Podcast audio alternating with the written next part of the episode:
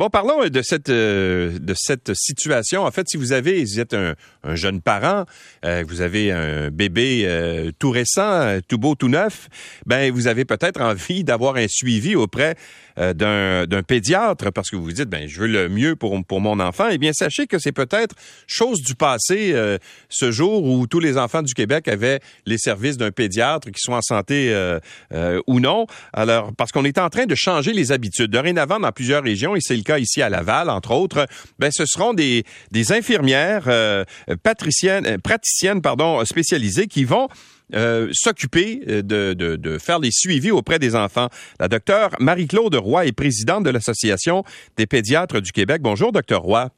Bonjour, M. Lacroix. Alors, ce que vous dites, en fait, c'est qu'un enfant qui est en pleine santé n'a pas besoin d'un pédiatre nécessairement. Hein?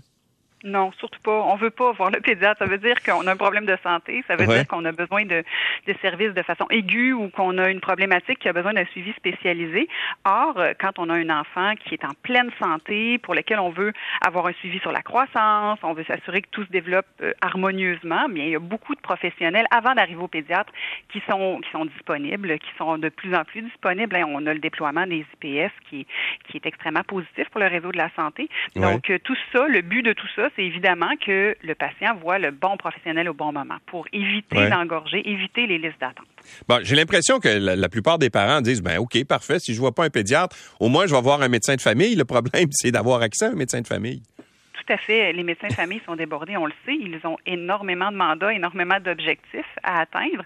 Euh, ils ont une clientèle qui est très, très vaste, hein, de, de 0 à, à 120 ans. Donc, je pense qu'il faut, il faut aussi qu'il y ait une disponibilité accrue euh, face euh, aux omnipraticiens.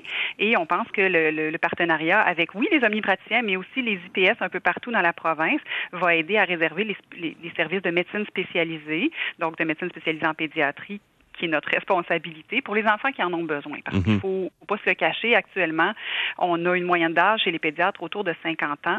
Euh, il y a autour d'une quarantaine de postes qui ne sont pas pourvus dans les hôpitaux aux quatre coins de la province. Donc, les pédiatres sont déjà énormément sollicités pour les problématiques de santé euh, plus complexes, plus chroniques, plus graves. Oui, pour certains problèmes aigus, évidemment, on, on est toujours là pour ça, mais il faut euh, absolument réserver l'accessibilité aux patients. Et, et c'est dans ce but-là que l'Institut de la pertinence a été, euh, a été fondé en 2019 en partenariat entre le ministère et la FMSQ pour justement faire une espèce de grand ménage sur qu'est-ce qui sont les actes en 2022, qu'est-ce qui qu'est-ce qu'on fait par habitude puis qu'on devrait plus faire, qu'est-ce qu'on devrait réorganiser dans le système de santé. Et mhm. l'objectif final de tous, c'est évidemment que pour le patient, pour le parent, il y ait une accessibilité au bon moment par le bon professionnel. Bon, est-ce qu'à votre avis euh, la qualité des soins va en souffrir? Est-ce qu'une une, une, IPS euh, est capable de comment dire de faire le même la même qualité de suivi qu'on le faisait avec un pédiatre?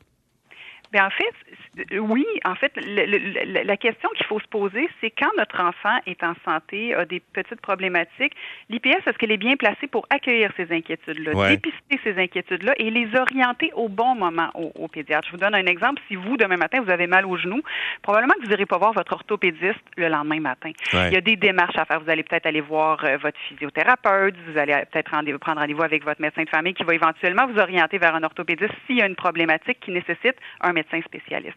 Donc, c'est la même chose pour l'IPS qui va être là, qui va être placé à un endroit stratégique, en lien direct avec la famille, avec le patient, avec l'enfant, pour être capable d'être, de, faire le suivi attentif et de, de nous solliciter aux besoins, de dire, ben, hum, ça, ça m'agace, ce patient-là, il évolue pas comme il devrait, mhm. il y a cette problématique-là qui, qui dépasse mon champ d'expertise, j'ai besoin de, de l'aide d'un médecin spécialiste et à ce moment-là, ben, nous, ce qu'on veut et ce qu'on souhaite par cette démarche-là, c'est que l'accessibilité à un pédiatre soit d'autant facilitée parce que si on est occupé comme médecin spécialiste, spécialistes avoir des enfants qui ont un suivi harmonieux sans problème de santé, mais évidemment, c'est du temps qu'on ne peut pas consacrer aux enfants qui ont des problèmes de santé. Donc oui, pour le suivi de l'enfant euh, qui, qui, qui, se développe harmonieusement, qui n'a pas de problématique aiguë, chronique, mais l'IPS est tout à fait formé, tout à fait mhm. compétente pour faire ça. Euh, puis le tout est dans la collaboration entre les différents professionnels, hein. euh, que ce soit l'IPS vers le vers l'omnipraticien, l'IPS vers le pédiatre, l'omnipraticien vers le pédiatre. Tous ces, ces professionnels-là sont en concertation, puis le le but, c'est vraiment d'offrir les bons services au bon moment. Bon. Est-ce que c'est général? Ben, là, on voit que c'est le cas. Il y a 152 enfants, je pense, dans la région euh, de Laval qui sont actuellement suivis par des IPS. Est-ce que ça va se généraliser à la grandeur de la province? Et à partir de combien, de, de quand au juste?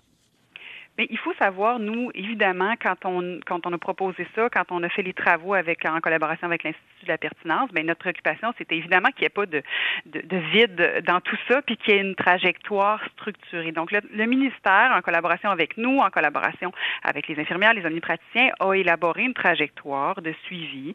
Euh, et l'objectif, c'est justement qu'à la naissance, chaque famille ait déjà un, une personne à qui se référer, que ce soit une IPS, que ce soit un omnipraticien, pour le suivi du bébé en santé.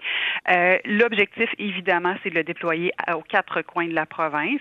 Vous le savez, ça se fait pas en en quelques semaines, ce genre de, de, de, de trajectoire-là. Les IPS arrivent de plus en plus un peu partout. Les services sont structurés de façon différente d'une région à l'autre aussi, donc il faut tenir compte de ça. Mais oui, le ministère travaille présentement avec les différents CIS pour assurer des trajectoires et des, des, des guichets d'accès finalement à ces professionnels-là pour tous les nouveaux-nés. Parce que ce qu'on souhaite pas quand on part de l'hôpital avec notre nouveau-né, c'est de dire, ouf, s'il arrive quelque chose, à qui je me réfère? Est-ce que je vais attendre 15 heures à l'urgence? C'est pas non plus une bonne utilisation des services d'urgence. Donc, c'est vraiment dans ce but-là. L'initiative, ce qui est en train d'être instauré à Laval, c'est évidemment ce qui va suivre aux quatre coins de la province. Bon. Comment c'est reçu parmi vos membres? Parmi les, les pédiatres, par exemple, est-ce que c'est, euh, il s'est reçu avec ouverture ou s'il y a une certaine résistance? Bien, c'est très bien reçu. C'est sûr qu'il y a une question d'habitude. Je, je, le mentionnais euh, c'est une question de culture, hein, une culture euh, à l'échelle de la province, une culture des dernières décennies. On en a qui ont toujours été suivis, des jeunes parents qui ont dit moi j'avais mon pédiatre. Moi personnellement j'avais pas de pédiatre quand j'étais petite et je, m'en suis sortie. Euh, donc euh, y a, mais y a une question. Mais pas tant que ça, vous avez décidé de devenir pédiatre vous-même. ça m'a manqué, faut croire. Ça. Donc, euh, donc, donc, évidemment, c'est c'est un changement de culture, changement d'habitude. Mais nos, nos pédiatres partout dans la province, ils le vivent, la difficulté à, à donner à, à, à pleine mesure les services qu'on voudrait. On voudrait toujours, on voudrait que les, les patients n'attendent pas aussi longtemps sur les ouais. listes d'attente. Les cas prioritaires qui doivent être vus en dedans de trois mois, en dedans d'un mois sont en grande majorité vus dans les délais. Mais dès que c'est des problématiques un peu plus chroniques qui, qui peuvent attendre 6 ou 12 mois, euh, les enfants, les familles attendent trop longtemps. On n'est pas suffisamment de pédiatres pour répondre à la demande pleinement, pour couvrir la garde des hôpitaux, pour, pour, pour offrir les services spécialisés qui sont notre responsabilité. Donc, il y a une unanimité dans, dans le fait que oui, il manque de paires de bras dans la province, puis oui, il faut que notre expertise soit utilisée à bon escient, à sa juste valeur, puis il faut que justement les IPS, les omnipraticiens qui désirent se tourner vers nous quand il y a des problématiques, il faut qu'on réponde présent, il faut qu'on soit ouais. là. Donc ça, ce manque de, de, de, de services, le manque de, de, de pédiatres, les postes qui sont dépourvus, euh, le vieillissement de notre population de pédiatres, hein, ouais. l'âge moyen qui augmente, on, on, anticipe que dans une 10-15 ans, il va y avoir une bonne proportion qui vont prendre leur retraite. Il faut qu'on planifie tout ça. Donc oui, il y a une unanimité à ce sujet-là. Est-ce que du jour au lendemain, on arrête, on change complètement notre pratique? Il y a des gens qui vont se retrouver tout seul à la maison? Non, évidemment, c'est.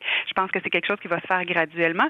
Puis les gens qui ont un pédiatre, qui s'y réfèrent, puis qui ont le goût de le voir, souvent c'est pas nécessairement pour le suivi de la croissance, mais c'est parce qu'ils ont un problème aigu. Et là, pour ces problématiques-là, on sera toujours présent, bien évidemment.